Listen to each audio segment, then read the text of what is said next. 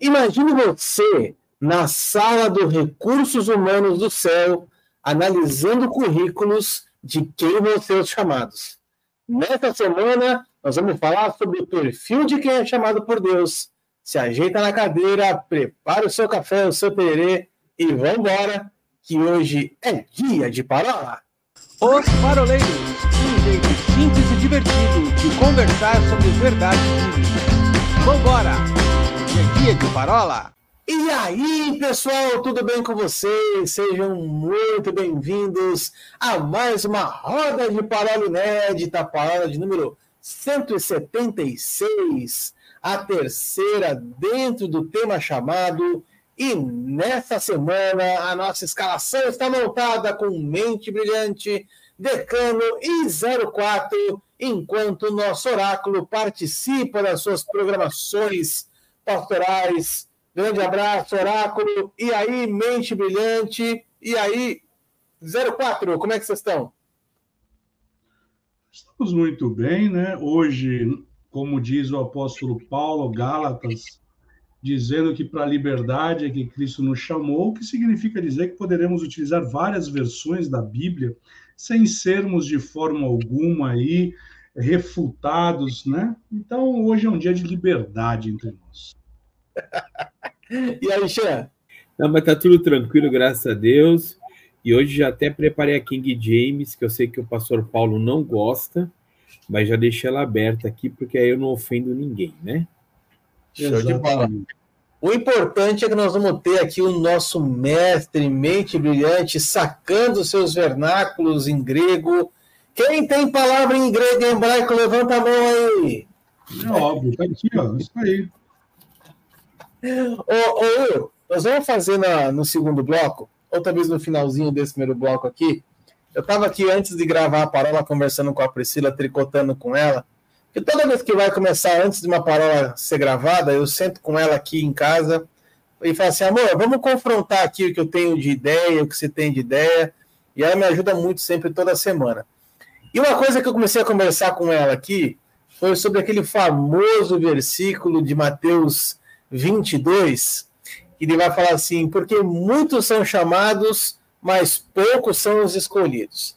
Esse versículo aqui nós vamos ter que, em algum momento, não sei ainda que nós vamos encaixar isso, mas em algum momento nós vamos ter que destrinchar esse versículo aqui e quebrar essa vaca sagrada, porque muita gente cita esse versículo, mas não consegue explicar o que está por trás da diferença entre você ser um chamado e você ser um escolhido. Mas antes, nesse primeiro bloco aqui, eu fiz a brincadeira da antessala do recursos humanos, né? O nosso famoso recrutamento e seleção.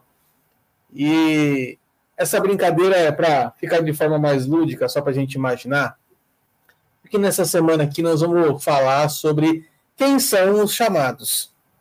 Né? Falamos nas primeiras semanas sobre o que é chamado, depois como entender o seu chamado, como pesquisar, se a gente deve esperar, se a gente deve procurar, se a gente espera caminhando, enfim. Se você não assistiu a parábola passada, está aqui o nosso desafio para você voltar na semana passada, porque vai abrir o seu entendimento para muita coisa.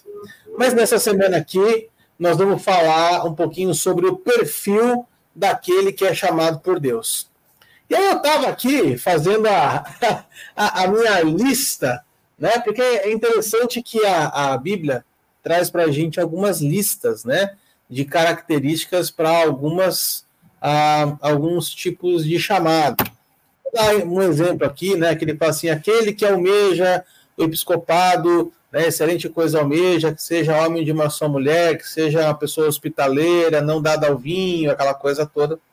Quando você vai encontrar em Atos a lista da, daqueles que deveriam ser chamados de diáconos, né? Vai falar assim, homens é, fiéis, cheios do Espírito, enfim, tem várias relações de características que nós vamos uh, encontrar nessas listagens. Inclusive, eu estava assistindo semana passada uma, um, um, recorte do pastor Luciano Subirá, que ele fala a respeito exatamente disso. Ele fala assim: nessa lista de Paulo, por exemplo, sobre o episcopado, o apóstolo Paulo dá 16 características desse, desse tipo de pessoa. Só que dessas 16 características, 15 são caráter e uma somente é habilidade. O que me faz pensar, é, fazer nossa engenharia reversa aqui e tentar descobrir aonde que começa né, exatamente essa lista de características, de atribuições. Eu não vou usar o termo habilidade, porque habilidade é, eu particularmente acho que não cabe de primeira mão, né? Isso é uma coisa que pode ser desenvolvida ao longo do processo, mas não é uma característica uh, inicial, vamos dizer assim. É, mas eu acho que o ponto de partida aqui é o caráter, né? Partindo do caráter, meninos, vamos passar aqui para o Will para começar. É, como é que você enxerga, Will, essa, essa descrição de cargo de um chamado de Deus? É, eu, eu, eu, você falando sobre Luciano Subirá aí, você está citando um vídeo de uma ministração dele, né? Que ele está citando um livro de Tony Cook chamado Qualificados. Esse livro, todo ministro deveria ler. Todo. Da mesma forma como Tony Cook também escreve um outro livro chamado Igreja Espectadora. Esses dois livros, ele, para aquele que é, almeja pelo episcopado, ele deve ler ele deve ler, deixar na sua cabeceira esses dois livros, porque de fato vai mostrar características do ministro, do que o ministro não deve fazer, do que o ministro deve fazer. E quando você vai falar de características do, do ministro, quando você vai falar do chamado, né, é, a Bíblia, de Gênesis a Apocalipse, você não vai ver uma, uma rotulagem. Você vai pegar um, entre aspas, ministro como foi Jonas, que ele foi chamado para um propósito e ele tinha uma atitude rebelde, né? Porque ele tinha um juiz exacerbado, ele era o que a gente poderia chamar no dia de hoje do profeta do caos. Mas você também vai pegar, por exemplo, um homem como João, né, o, o apóstolo do amor, uh, e aí eu vou pegar esse gancho que você deu. Porque quando nós vamos pegar é, o início da trajetória de Tiago e João, é, Jesus os chama de filho do trovão, né? Você vai pegar Deus, é, Jesus formando e forjando o caráter dele. Eu gostei disso que você falou a respeito de que habilidade é, não é algo que nós é, temos, ou se a gente tem, a gente vai desenvolvendo. Então, ou seja, eu posso ter uma aptidão, uma habilidade, mas não necessariamente ela já está num estágio maduro. E se você pegar João e Tiago, né, João e Tiago é o mesmo que falam para Jesus: Eu quero sentar do lado direito. A mãe dos dois fala assim: Ó, oh, você, você tem que privilegiar os meus filhos, tal. E aí depois você vai ver na caminhada que justos dois são aqueles que vão desenvolver um chamado é, importante, né? Uh, e que isso vai me dizer, e aí pegando o ponto que você citou sobre Luciano Subirá, que Paulo escrevendo ao Timóteo, ele vai trazer exatamente quais são as características desse ministro. E eu sei que você citou esse, esse vídeo do Luciano Subirá, e ele fala né, que das 16 características, 15 fala sobre caráter e uma sobre habilidade de pregar. E aí a gente podia fazer até uma brincadeira aqui, que pregar até martelo prega. Então, qualquer um pode pregar. Aliás, o apóstolo Paulo, ele escrevendo aos filipenses, ele diz assim, olha, existem pessoas que estão pregando por vanglória, por ciúmes, por querer algo acontecendo, né? E outros estão pregando porque, de fato, há uma disposição do coração. Então, quando nós vamos é, é, olhar para a questão do chamado, nós temos que lembrar é, alguns textos da palavra, né? Quando, do ponto de vista escatológico, nós estaremos diante do, do, do tribunal de Cristo e ali é, tudo aquilo que nós fizermos vai ser pesado. Agora, a Bíblia vai nos dizer, a Bíblia vai nos mostrar que um ministério que ele é frutífero, não é um ministério que flui apenas e tão somente nos dons, mas vai ser aquele que uh, cujo ministro ele tem a manifestação do fruto do Espírito, né? Então, se eu posso dizer qual é a característica marcante de um ministro, do chamado de um ministro, é aquele que está disposto, está é, é, inclinado para que o fruto do Espírito lhe seja manifestado. Que ele esteja sujeito a passar pelo tratamento de Cristo. Assim como o apóstolo João diz, assim como Cristo andou, nós devemos andar. Né? É aquele que tem um espírito ensinável, é aquele que está disposto a ser corrigido, né?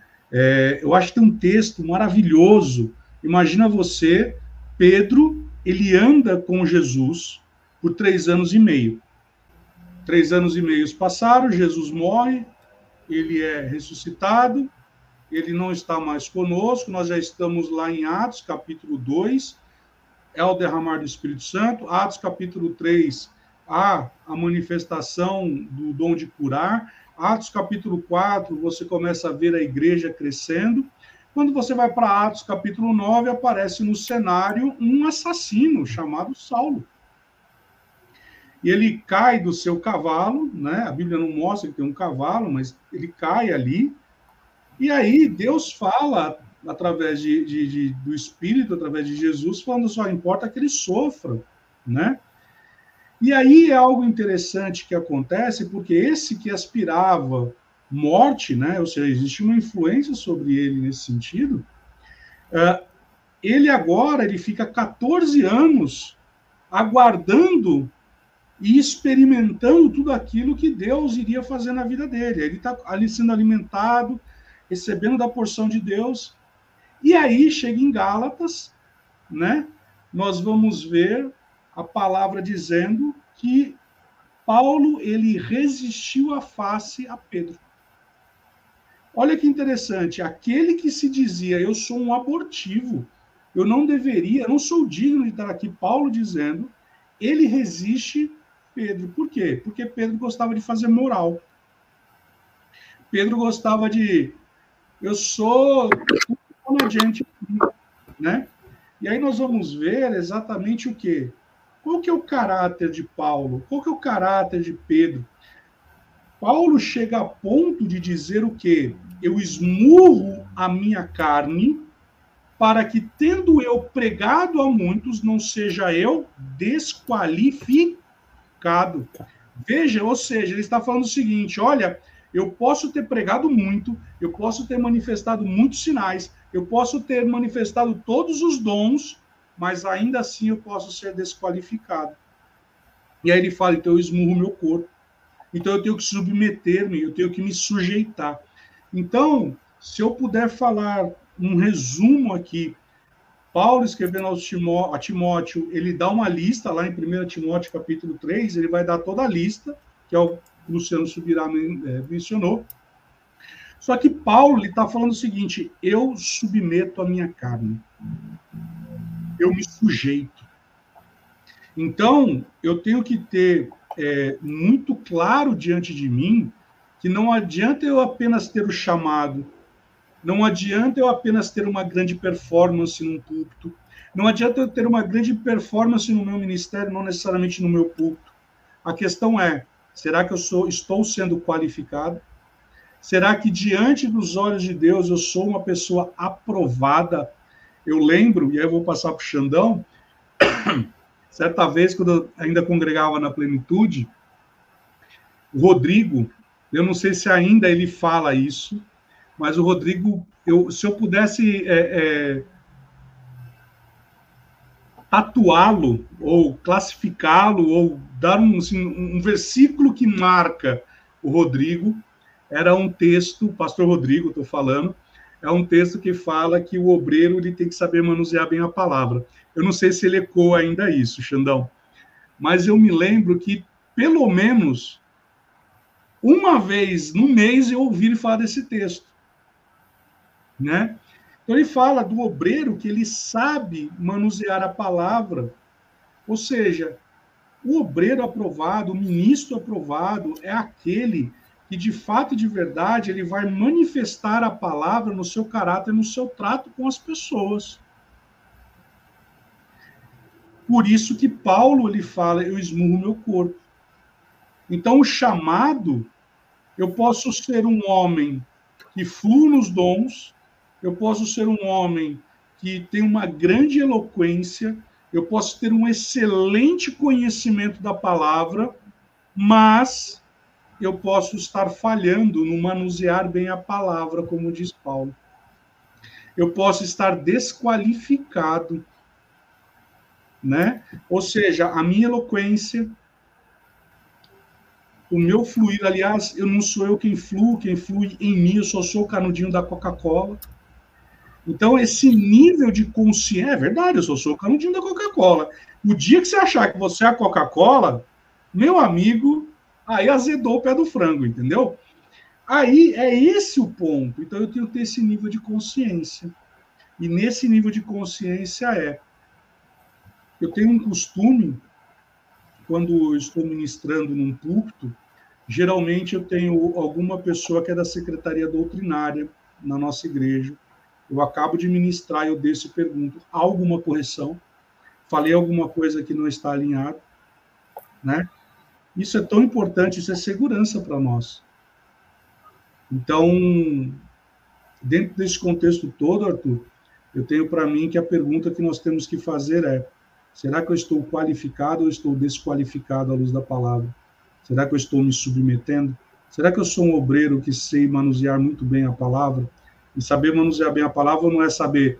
É, João capítulo 3, verso 16, ah, tá aqui, bah, não, não é isso, né? Então, para mim, eu acho que isso é uma característica marcante. É alguém que é submisso, é alguém que é sujeito, é alguém que se coloca de fato e de verdade no serviço. Amém, amém. É, é eu creio que o caráter ele é até uma exigência de Deus, uh, porque a gente está pensando em santidade né? Quando a gente fala de caráter, é um caráter segundo uh, os exemplos, ou aquilo que Deus coloca como parâmetro para nós. Né? Se a gente for pensar, por exemplo, no chamado de Isaías, uh, Deus poderia ter, se fosse de qualquer maneira, não era necessário aquela experiência. Tanto é que ele, né, ele, a primeira coisa que Isaías é, percebe é a santidade de Deus, e aí ele vê o quão pecador ele era. E a gente entende que ali ele se tornou um outro homem, porque quando o, o anjo toca com a brasa no altar e diz: Perdoados são os seus pecados, então aí a partir daquele momento ele já, já é uma nova pessoa. Então a gente entende que o, o princípio de caráter né, do chamado é o caráter e ele deveria vir junto com a conversão. A gente ver as pessoas quando se convertem, né? A gente, até hoje eu escuto alguns, eh, alguns é, testemunhos assim que alguém deu um troco a mais, aí a pessoa se sentiu incomodada e foi lá e devolveu o troco e tal. Então, uh, mas aí era um incômodo que partiu do momento que a pessoa teve um encontro com Jesus. Porque se num outro momento seria, ah, tendo uma grande vantagem aqui e segue o jogo, né? Então, eu entendo que o caráter é uma exigência da parte de Deus para que nós possamos entrar no céu. Porque como é que vai vir o caráter? Vai vir com a leitura, vai vir com a aplicação daquilo que a gente aprende da palavra na nossa própria vida, né? Então, não é como o Will estava falando, não é conhecer a escritura, de saber onde está, pontuar, falar ponto e vírgula, autor, citar uma série de coisas, mas eu, aplico, eu não aplico ela na minha vida, né?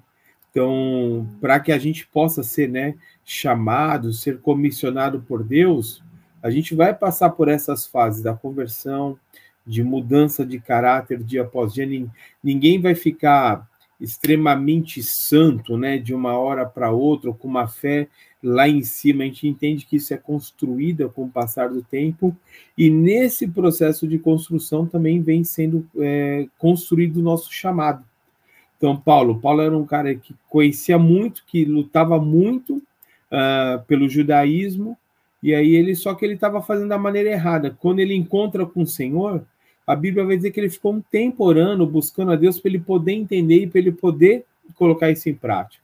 E a gente sabe que de início as pessoas não acreditavam, porque até então a fama dele era outra. até o ponto que começaram a ouvir e começaram a ver que ele realmente tinha mudado. Então agora ele estava com caráter, vamos chamar de caráter cristão, caráter segundo é, é o caráter de Deus. Então é necessário o caráter. É, a gente pode operar aparentemente o nosso chamado sem caráter? Podemos.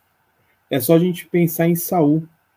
Saul foi, foi rei durante 40 anos mas ele não era um rei segundo o coração de Deus. Aí a gente vai pegar Davi, que mesmo errando, ele é conhecido até hoje como um rei segundo o coração do Senhor.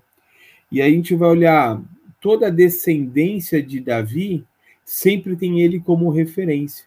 Mas por quê? Porque mesmo errando, ele reconhecia, ele ia lá aos pés do Senhor, colhendo os frutos do seu erro. Então a gente pode ver que é, é, as pessoas, olha, não, mas quem, quem é mau caráter não, não permanece. Permanece 40 anos, Saul. A gente olha para aquelas pessoas que Jesus vai falar em Mateus 7, em teu nome expulsamos demônio, em teu nome curamos enfermos, eles operaram, né? Mas o que? Não tinha intimidade, não tinha um caráter, né? Segundo o coração de Deus, para que seu ministério fosse, além de frutífero, para que quando chegasse naquele dia ele pudesse ouvir vinde benditos do meu Pai. Então a gente precisa entender que existe sim é, uma exigência da parte de Deus que a gente tem um caráter para executar o chamado é, que nós temos em nossas vidas. Eu penso que junto com essa questão do caráter, a gente entende que é um ponto de partida, existem outras características que a gente pode destacar aqui, né? Como por exemplo um coração ensinável.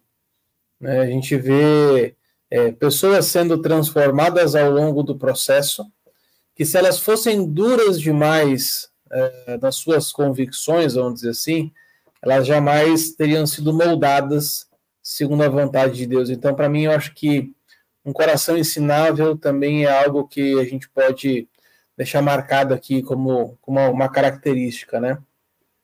Eu estava aqui pensando enquanto vocês falavam na história de Noé. Noé foi um, um cara que foi chamado por Deus. É, alguns vão dizer que é, foi chamado por Deus para construir a arca, mas na minha cabeça a, a, o chamamento de Noé é muito maior do que só construir uma arca, né? Tendo em vista que Noé não foi chamado porque ele era um engenheiro civil, né? O que o, que o texto fala é que Noé é, era alguém que chamou a atenção de Deus pela sua integridade. Não era um homem justo e bom. É, então, eu acredito muito que essa, essa questão do, do caráter, do coração ensinável, principalmente da questão da humildade, né, que passa por essa, esse viés do coração ensinável, a humildade também nos coloca num lugar, é, e aí, é, engrossando o que o senhor falou, né, saber que nós somos só o canudinho, né, nós não somos a Coca-Cola. Muitas pessoas, elas é, se perdem no chamado, ou acham que é, se tornam pessoas superiores porque têm um chamado e perdem totalmente a convicção de quem elas são e o propósito de vida delas. Já saber que nós somos apenas instrumentos é uma convicção que a gente não pode abrir mão. Não importa se o processo vai demorar muito ou pouco, não importa. Essa, esse sentimento de humildade eu acho que é importante. Mas tem uma última coisa que eu quero destacar aqui, para a gente refletir junto, meninos, que é algo que eu vejo assim, muitas. É, no, no, nos, nos nossos atendimentos aqui, a gente acaba escutando muito uma mesma frase, que é assim: Deus não fala comigo, ou eu não escuto a voz de Deus, né? E é interessante porque é, puxando ainda um, um, outro livro que eu li também do Luciano Subirá, que chama Voz de Muitas Águas, ele usa a ilustração das cataratas do Iguaçu. Né? Quem já foi em Foz do Iguaçu e já esteve diante das cataratas, é, pode concordar comigo e saber que quando você está ali naquela passarela em frente às cataratas, você pode tentar conversar com a pessoa que está do seu lado, que você simplesmente não vai ouvir a voz dela, a não ser que ela grite é, muito alto. É, por quê? Porque o, o som da água ele preenche todo o ambiente, preenche todo o lugar, e tudo aquilo que você consegue escutar é o som da água. Porém, se você se afastar 500 metros das cataratas, ainda assim você vai ouvir as cataratas uh, ao fundo. Eu, particularmente aqui em Curitiba, estou a 680 quilômetros das cataratas. Vocês devem estar a mais ou menos uns mil quilômetros das cataratas. É impossível para a gente ouvir daqui as cataratas. Mas o fato de nós não a conseguirmos ouvir não significa que ela não esteja em pleno funcionamento. Isso não significa que ela perdeu a força dela. Isso não significa que alguém foi lá e fechou o registro das cataratas. Muito pelo contrário. Nós não estamos conseguindo ouvir, não porque ela perdeu a força dela, mas porque nós estamos distantes. Quanto mais nos aproximarmos das cataratas, mais, é, de forma mais intensa, nós vamos escutar o som dela. E a mesma coisa é com Deus. Quanto mais próximos nós estivermos de Deus, mais clareza nós vamos ter a respeito da voz dele. E olha só que coisa interessante, né? Ser alguém chamado é ser alguém que ouve a voz de Deus.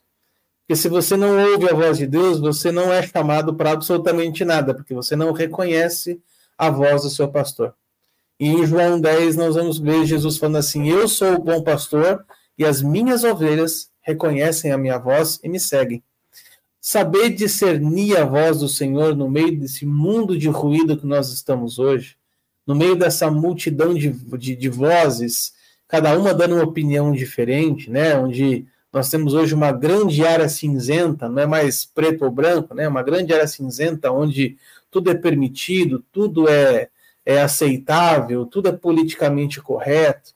A gente entra por esse viés e, de fato, de verdade, a gente acaba não conseguindo mais identificar a voz do Senhor. Então, eu quero, nesse primeiro bloco aqui, depois de tudo aquilo que o Cinho falou, depois de tudo aquilo que o Xandão falou, né, que tem um valor enorme e são grandes pontos de partida, a gente quer deixar para você aqui como uma, um memorial, né? Três características, então, de alguém que é chamado por Deus.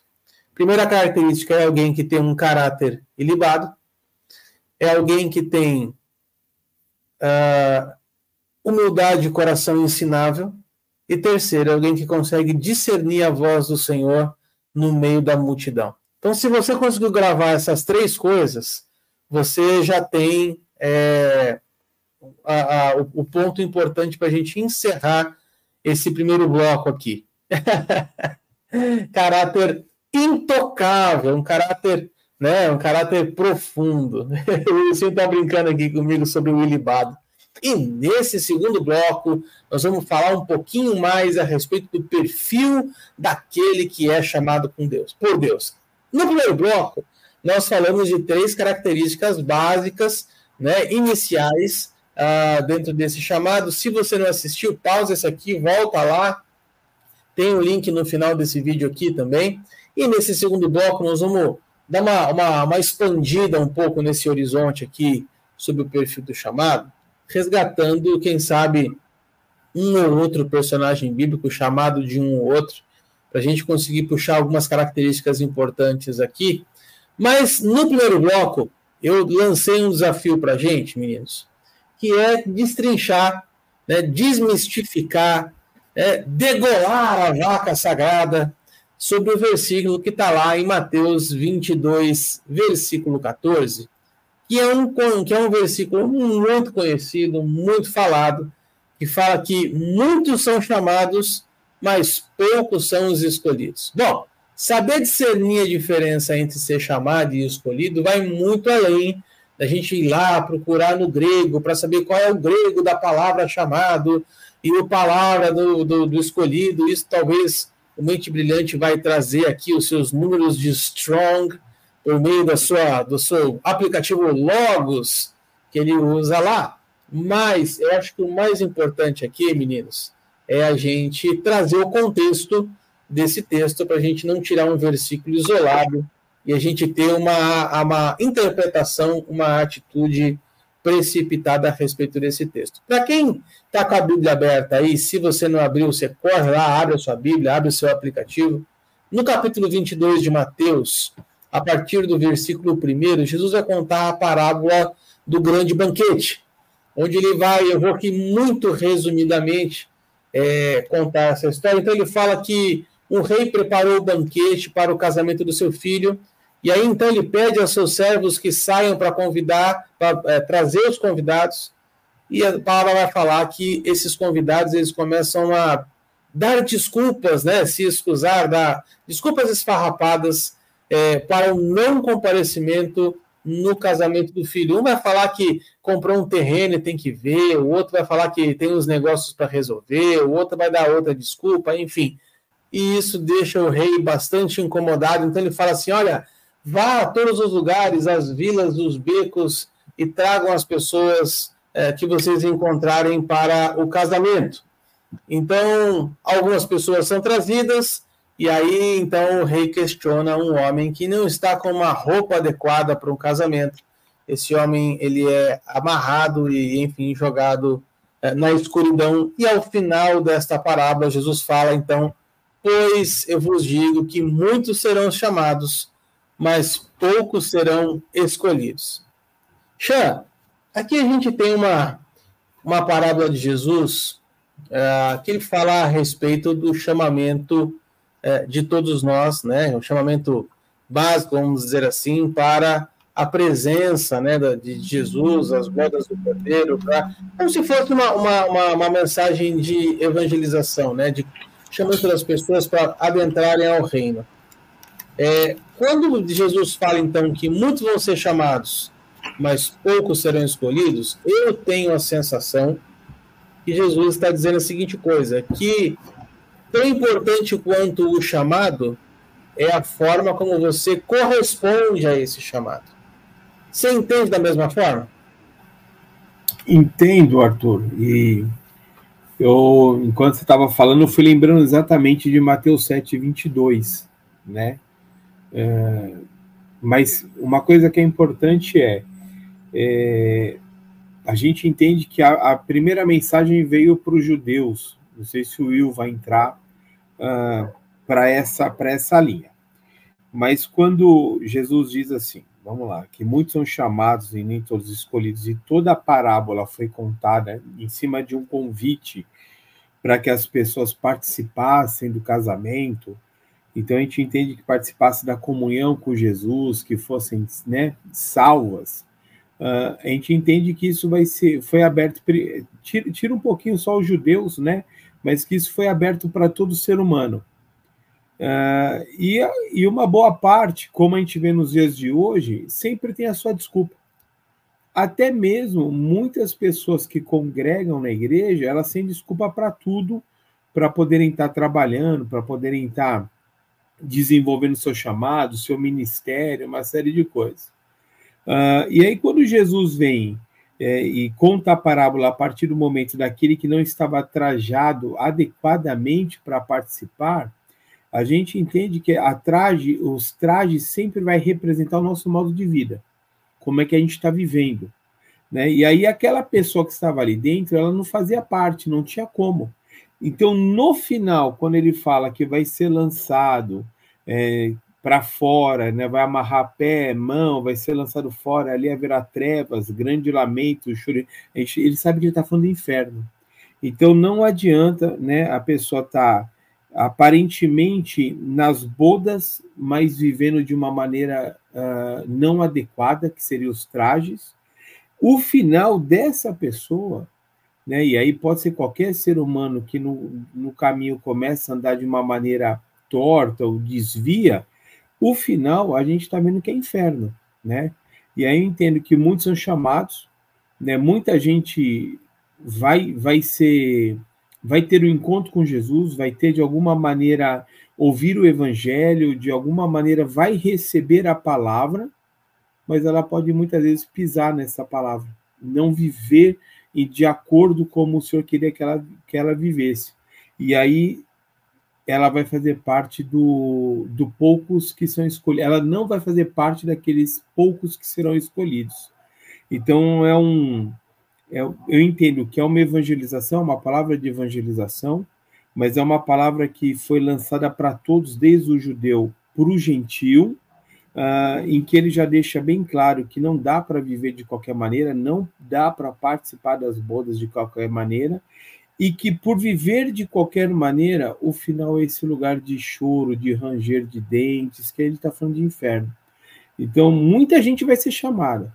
Agora, por que, que é o pouco escolhido? Porque é aquele que decidiu abrir mão. Uma das palavras que a gente acha que falou na outra parola é de renúncia, que renunciou à sua vida para viver a vida a maneira com que Deus quer que nós vivamos. Bom, já que ficou a parte do grego para mim aqui, né? No grego, a palavra escolhido é eclectos. E eclectos, ele tem a conotação de valioso, puro, excelente. E na Bíblia TPT, aleluia, glória a Deus, podemos utilizar outra versão hoje, oh Jeová. Na Bíblia TPT, The Passion Translation, ele vai dizer o seguinte: que muitos são os, os chamados, os convidados ou os notificados.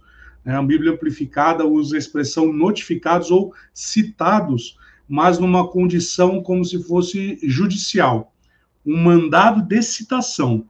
Né? É, e aí ele fala assim: mas poucos respondem com eclectos, poucos respondem com excelência poucos respondem com pureza. E aí, uh, buscando no original essa palavra eclectos, no grego significa cristãos são chamados de escolhidos ou eleitos. Ou seja, o chamado para a salvação é para todos. Mas, ainda que seja para todos, poucos se tornarão os escolhidos. O que é o escolhido? Aquele que respondeu com excelência, aquele que atendeu o chamado para sentar à mesa. E aí é por isso que, como disse o Xandão, você não pode se assentar à mesa de qualquer forma, né? E é interessante, já que nós vamos falar sobre pessoas que foram chamadas para sentar-se à mesa, para o chamado, né? nós temos Mefibosete. Muitas vezes nós é, não julgamos que somos dignos de nós nos assentarmos à mesa. E aqui, essa palavra, ela está dizendo o seguinte, na Bíblia amplificada, ela vai dizer assim, no verso 14: muitos são chamados, muitos são convidados, muitos são citados para comparecer, mas poucos acolhem esse convite com excelência. Então, aqui nós não estamos falando a respeito de predestinação, aqui nós não estamos falando de que Deus ele fez o unidunité. O que aqui está dizendo é a forma a forma como eu e você acolhemos o convite, o chamado de Deus para nós nos assentarmos à mesa é o que vai causar e vai trazer todo o efeito na nossa vida. E aí sim, nós não devemos nos assentar à mesa de qualquer forma, né? Mefibosete, ele foi chamado para sentar à mesa, mas ele não se sentia digno. Mas o, prof... o, o rei Davi o coloca. E eu acho tremendo isso. Eu me lembro quando o pastor Alcemar explicando sobre o Mefibosete, ele diz: Vocês já perceberam uma coisa? Mefibosete era manco das suas pernas, mas quando ele estava sentado à mesa do rei, ninguém via sua deficiência, porque diante do rei não há deficiências. Isso significa dizer que eu e você, diante de Deus, somos feitos justiça de Deus. O vivo e novo caminho foi aberto, onde nós podemos nos assentar diante do Pai e receber graça e misericórdia favor no tempo oportuno. Então, Arthur, esse texto ele está dizendo sobre um chamado universal. Jesus, na verdade, ele está sintetizando toda essa questão do chamado. Não estou falando da salvação universal, né? Que muitos acreditam que Jesus salvou todo mundo, então tá, vamos ver essa bagunça toda aí. Não estamos aqui falando disso.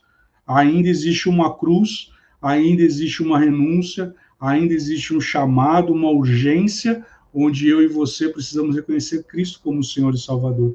E porque nós recebemos a Cristo como Senhor e Salvador, aí nós somos inseridos no ministério da reconciliação, onde todos nós fomos chamados Todos nós fomos chamados para pregar o evangelho.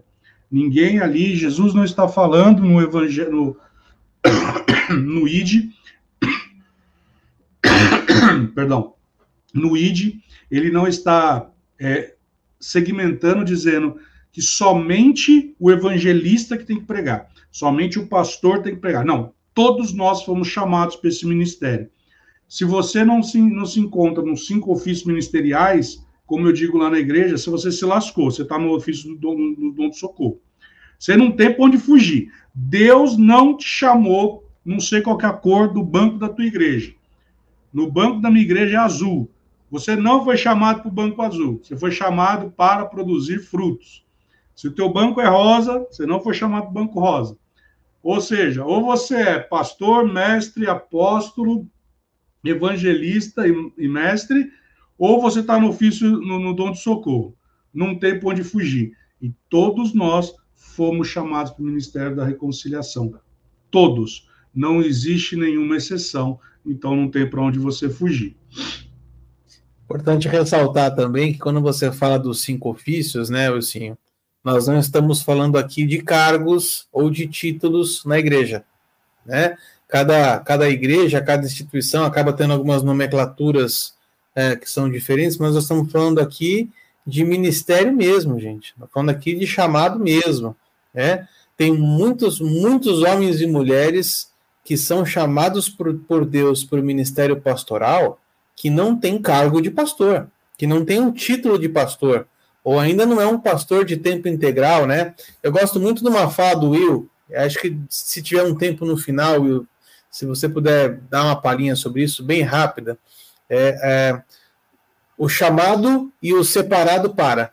Né? Você conta uma história sua, porque é muito bacana isso assim, entre o tempo do chamamento e o ser separado para, né, tem, uma, tem uma diferença grande aí. Eu, eu queria muito que você é, contasse é, sobre isso. Mas é, para poder encerrar esse trecho só da, desse versículo, né? O Wilsinho trouxe aqui a palavra, né, klektos, que é a palavra que está lá no, no grego, e eu, eu tinha feito essa lição de casa antes, e eu gosto muito, eu quero amarrar esse texto com um outro texto para você que está aqui nos acompanhando, que é o texto de 2 Pedro, capítulo 1, a partir do versículo 5. O apóstolo Pedro vai dar para a gente uma, um tutorial é, de como nós uh, devemos uh, agir para sermos chamados por Deus. Olha só que bacana. 2 Pedro, capítulo 1, a partir do versículo 5, ele vai falar assim: Diante de tudo isso, esforcem-se ao máximo para representar essas promessas. Adicionem à fé a excelência moral. A excelência moral, o conhecimento. Ao conhecimento, o domínio próprio. Do domínio próprio, a perseverança. A perseverança, a devoção a Deus e a devoção a Deus, a fraternidade, e a fraternidade, o amor. Versículo 8. Quanto mais crescerem nessas coisas, mais produtivos e úteis serão no conhecimento completo do nosso Senhor Jesus Cristo. Mas aqueles que não se desenvolvem desse modo são praticamente cegos, vendo apenas o que está perto e se esquece de que foram purificados de seus antigos pecados e aqui o fechamento no versículo 10. Por isso, irmãos, trabalham ainda mais arduamente para mostrar que, de fato, estão entre os que foram chamados e escolhidos. Façam essas coisas e vocês jamais tropeçarão. Olha só que, que coisa bacana que o apóstolo Pedro está passando para a gente aqui. E aí depois você pode grifar na sua Bíblia aí todas essas características que ele trouxe para que nós nos esforcemos para caminhar nisso, porque fazendo isso, nós não tropeçaremos e seremos identificados entre aqueles que são chamados e escolhidos. Então, fica aqui a palavra que é a mesma dentro do Strong lá, é o eclectus e o eclogé, que está dentro da mesma raiz, né, que é a questão da o escolhido aqui dentro da eleição. Né, mas o chamamento, a palavra chamado, é a mesma para os dois textos. Meninos, vamos é, trazer aqui mais algumas coisas importantes nesses minutos finais. Nós temos aí mais é, sete, oito minutos para a gente é, trazer. O, o Wilsinho trouxe o, o chamado ali, né? Não foi um chamado, na verdade, mas a passagem de Mefibosete, né? Ele foi chamado à mesa, né? Está falando de de um, outro aspecto de chamado aqui. Eu trouxe no, no, começo do bloco a respeito de Noé, né? Não foi chamado porque ele era engenheiro. É, Paulo também não foi chamado porque ele era um, um grande evangelista. É, enfim, a gente vai encontrar vários, várias pessoas sendo chamadas e aí fica uma palhinha já para a próxima parola, quando nós vamos falar a respeito das desculpas que as pessoas dão, né? Esse texto de Mateus 22 foi um aperitivo do que a gente vai falar é, na próxima semana. Mas nós vemos muitas vezes as pessoas, alguns que foram chamados por Deus, é, trazendo à, à luz as suas fragilidades, né? como se essas fragilidades fossem a desculpa ideal para não obedecer a um chamado de Deus. Assim como as, as habilidades não são ah, características fundamentais, eu entendo que, essa, que essas é, dificuldades, essas fraquezas também não são. Então, vou pegar o exemplo aqui de Moisés, que trouxe, por exemplo, que ele era gago. Né? vou trazer aqui Jeremias, quando ele vai dizer, por exemplo, que ele era muito jovem. Quando eu vou, vou trazer, por exemplo, Gideão, né, que vai até brigar com o anjo e falar assim, do que é feito então os milagres que os nossos pais contaram? Assim, há um, um, posicionamento muitas vezes de não se sentir preparado ou não se sentir enquadrado para aceitar esse, esse chamado. Mas o, o eu queria ver contigo assim, se você tem no coração assim na memória alguma algum outro uh, modelo de chamado que a gente podia destacar na Bíblia, para o Ilcinho poder encerrar essa parola com, com, aquela, com aquele trecho que eu havia pedido para ele. Assim, o, o, o que me vem à cabeça é sempre esses homens. A gente vai, a gente vai ver Eliseu respondendo uh, sem dúvida nenhuma, né? Talvez seja um dos poucos que se colocam numa condição de, de bate-pronto, se levantar e né? A gente falou de vários, você citou vários aí que sempre apresentaram uma condição de dificuldade. A gente não pode esquecer de Jonas, que fez ao contrário, né? Foi para o outro lado e ele, no último momento, aquele ali nos 45 minutos do segundo tempo, no suspiro, quando ele já estava falecendo, ele vai e diz que ia cumprir o voto dele e tudo dá a entender que era para ir lá pregar em Nínive, né?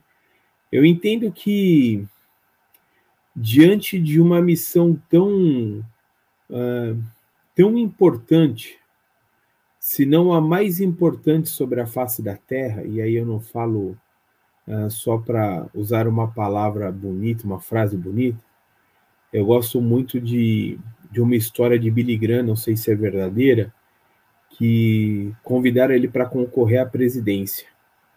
E ele falou, é verdadeira, né?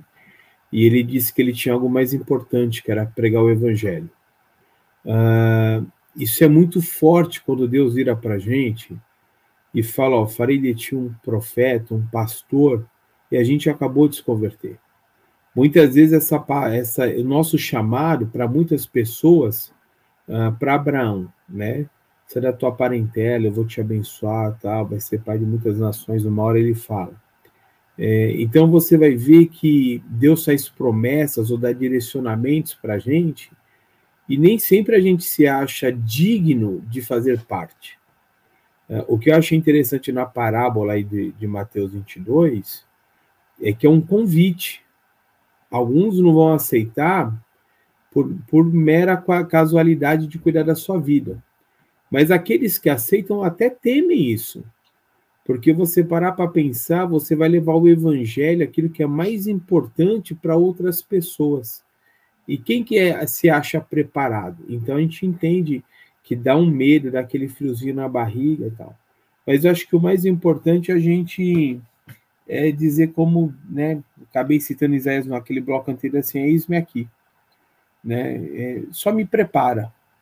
As minhas orações, eu sei que eu não estou preparado para hoje para chegar no nível que Deus quer que, que eu chegue, ou que eu faça aquilo que Ele quer que eu faça. Ele já me falou algumas coisas difíceis de, de que eu falo, não, estou pronto. Mas a, o meu pedido é, então me prepara. vai me treinando dia após dia para que eu chegue nesse ponto que o senhor quer que eu chegue. Então, acho que uh, alguns vão responder de bate-pronto. É, vamos voltar para Eliseu. Ele sabia o que Elias fez com ele, uh, e ele foi tão ousado que ele falou: Quero, o que, que você quer? Eu quero fazer duas vezes mais do que você fez. É, é muita ousadia. Né? Então, a gente entende que tem homens que vão ser preparados no decorrer da história, outros que vão ser ousados, como Eliseu, mas e Pedro, né, para sair do bar, mas outros que, que vão abrir mão do chamado, né? Então, vão abrir mão do convite, como foi colocado. Mas eu entendo assim, a gente tem que, de alguma forma, senhor, eis-me aqui. Mesmo com medo, me empurra, me envia que eu vou. Né? É, esse daí que você citou do, do Billy Graham, ele, quando foi convidado, ele falou assim, eu não me rebaixaria a tal cargo, sendo eu um ministro de Deus, né? É, o nível de consciência que ele tinha, vamos lembrar que certa vez a rainha Elizabeth, e quem assiste The Crown, se você não assistiu The Crown, é super legal essa série, mas não deixa de também assistir os paroleiros. É, tem um momento lá que ela fala assim, e ela, a, rainha da Inglaterra é a personificação da entidade da, da igreja anglicana, né? E ela vira e fala assim, chama o mordomo dela lá, e fala, quero ouvir esse homem. E Billy Graham se torna o consultor espiritual dela, né? É, e é interessante quando ele fala, não me rebaixaria a tal cargo, sendo eu ministro do Evangelho. E imagino que o que você queira que eu comente aqui, é, Arthur, é a respeito do que aconteceu comigo em 2018, quando encerrando o, o, o, o, curso, né, o Centro de Treinamento Bíblico Rema, uma, uma, uma professora do Rema impõe as mãos sobre mim e no, no, quem, quem, faz o Rema, quem estuda no Rema, a, a última aula, né, chama-se de imposição de mãos, e essa professora chamada Ana Clara, ela impõe as mãos sobre mim. E naquele momento, ela fala para mim assim: tudo que você precisa para o teu chamado ministerial já está dentro de você. E naquele momento eu me regozijei, porque Deus tinha falado para mim que eu iria dar aula no Rema. Em determinado dia, olhando para o, o, o púlpito, para onde a gente, o professor do Rema dá aula, o Espírito Santo falou comigo: você estará aqui. Mas foi interessante porque na hora que a Clarinha, né, a professora Ana Clara, ela impõe as mãos sobre mim, entrega isso, e eu estava achando que eu era a última Coca-Cola do deserto, já que eu estou fazendo propaganda da Coca-Cola hoje aqui. Vem uma outra professora que quem é do nosso convívio vai lembrar, a Neuzinha, e, mas foi muito assim, ela, ela começou falando, mas, em, por enquanto, mas tipo assim, ela nem ouviu o que a Clarinha falou, e ela chegou já e pôs as mãos sobre mim e falou assim, mas é necessário que por um período você esteja servindo no dom de socorro. Meu coração fechou nisso. Porque como que eu recebi uma palavra tão maravilhosa como foi da Clarinha, e na sequência veio esse banho de água fria.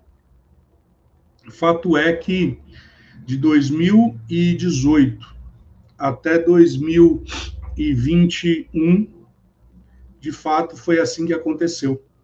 2021 se cumpriu a palavra que o Senhor falou para mim, que eu ia ser professor do Centro de Treinamento Bíblico Rema. Fui chamado e ali começou de fato, de verdade, a acontecer aquilo que foi entregue para mim em 2018, né? Uh, então isso mostra para nós, como também na última parola nós falamos sobre o Xandão, que ele foi recebeu uma palavra em 2007, né, Xandão? e aí você, depois, anos depois que ele foi separado, é, isso é algo que a gente tem que ter muita consciência, porque quando a gente não tem a consciência de que, de fato e de verdade, o ministério é um serviço, você vai ver pouquíssimas pessoas, quase nenhuma, que já começou no ministério, já despontando, né? É, nós citamos aqui na última parola Felipe, né? Você pega, por exemplo, Paulo, o próprio Paulo mesmo, quando ele recebe uma revelação tamanha como foi de, de Jesus, é, ele não é lançado direto ao ministério. Ao contrário, né? É, eu acho que isso é um, um ponto importante para nós. Eu me lembro, lá atrás, quando eu me converti, eu estava decidido que eu ia abandonar tudo. E, e eu iria, iria seguir né, o chamado. E eu me lembro que eu estava no banco, tinha me converti em 2003, e eu estava resoluto naquele dia que eu ia tomar essa decisão. Tocou o telefone, era o Marcão. E, e, o Marcão me ligou e falou assim: Rapaz, você sabe que às vezes eu estou aqui no meu consultório e o desejo que eu tenho é de largar tudo e seguir o meu chamado pastoral. Mas você sabe, de repente eu olho para o meu consultório e vejo que aqui é meu gabinete. Então eu descanso. E sim, eu não sei porque eu estou falando isso para você, mas sei lá, e desliguei o telefone. Na verdade, Deus estava falando para mim que no ambiente onde eu estava era onde Deus ele ia dar graça para que eu pudesse tocar em vidas. Então, muitas vezes nós estamos tão preocupados com o púlpito e nós nos esquecemos do que o próprio John Wesley disse, né? Eu faço do mundo a minha paróquia, né? É, ultimamente, e aí eu encerro aqui, ultimamente eu tenho me alegrado tanto quando pessoas de modo individual vêm me procurar para um aconselhamento. Até falei outro dia para o pastor Janduí, falei, pastor, eu não sei o que está acontecendo, o senhor sabe que meu chamado é de mestre, professor, mas está vindo uns para-raio aqui, né, para ter aconselhamento. E ele falou, que bom, irmão, isso é bom, que você me alivia. Eu falei, não, pastor, é bom para o senhor, para mim eu não tenho isso, né? Você imagina eu dando um aconselhamento. Não, porque no grego, eclésia significa, o cara fala, hã? Não, tá bom, o cara foge do aconselhamento. Mas, por outro lado, até, até antes, antes de ontem, o pastor Janduí virou para mim e falou assim: Não, porque o pastor Wilson vai cuidar de você de um trabalho que ele me deu lá na igreja. Aí ele: Não, não, pastor não, porque ele não gosta de chamar de pastor. Professor Wilson. Aí eu dei risada, né? Ele falou, não. E ele falou para todo mundo, assim, ele não gosta de chamar de pastor. E de verdade, eu não me encaixo nisso, nesse título, né? E é engraçado, porque algumas pessoas brigam para ter o título. E eu, e, e assim, me dá um negócio do tipo, eu não tenho nada contra pastor, mas, é, cara, eu não me identifico. Então, é, uma coisa que eu falo, né, para as pessoas que muitas vezes, é, sabe, hoje olhando para trás, e vendo tudo que Deus está fazendo na minha vida ministerial, é, como foi bom servir à mesa, como foi bom poder servir no dom de socorro. E eu me lembro quando, um determinado dia, meu coração estava muito atribulado, e eu até liguei para o Paulinho, falei, Paulinho, preciso confessar meu pecado. E ele virou para mim e falou assim: por que você não liga para o teu pastor? Eu falei, porque eu não sou louco. Se eu ligar para ele, ele vai ser banco. Ainda bem que o pastor Janduí não assiste os paroleiros, porque senão amanhã eu já estaria no banco. E aí ele virou para mim e falou: Rapaz, mas por que não, né? E aí a bem da verdade é que o meu coração estava tendo algumas impressões equivocadas em relação a um outro ministro. Olha que coisa louca, estava com ciúme de um ministro. E aí, naquela semana, o pastor Janduí cruza comigo no estacionamento e fala do nada assim para mim. E aí, irmão, já alinhou teu coração? Não, pastor, claro. Porque foi bem naquela semana que eu falei com o Paulinho, né?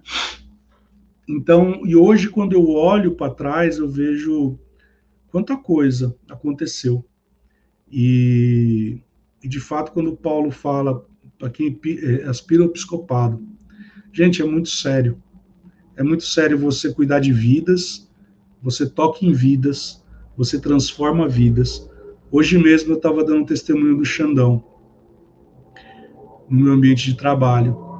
Estava falando a respeito de uma das parolas nossas que deu um resultado tão maravilhoso, quando nós falamos sobre divórcio, que aí o Xandão foi chamado no particular Sabe, gente, às vezes a gente brinca aqui que a gente é parado na rua tal, às vezes é brincadeira, mas às vezes é verdade.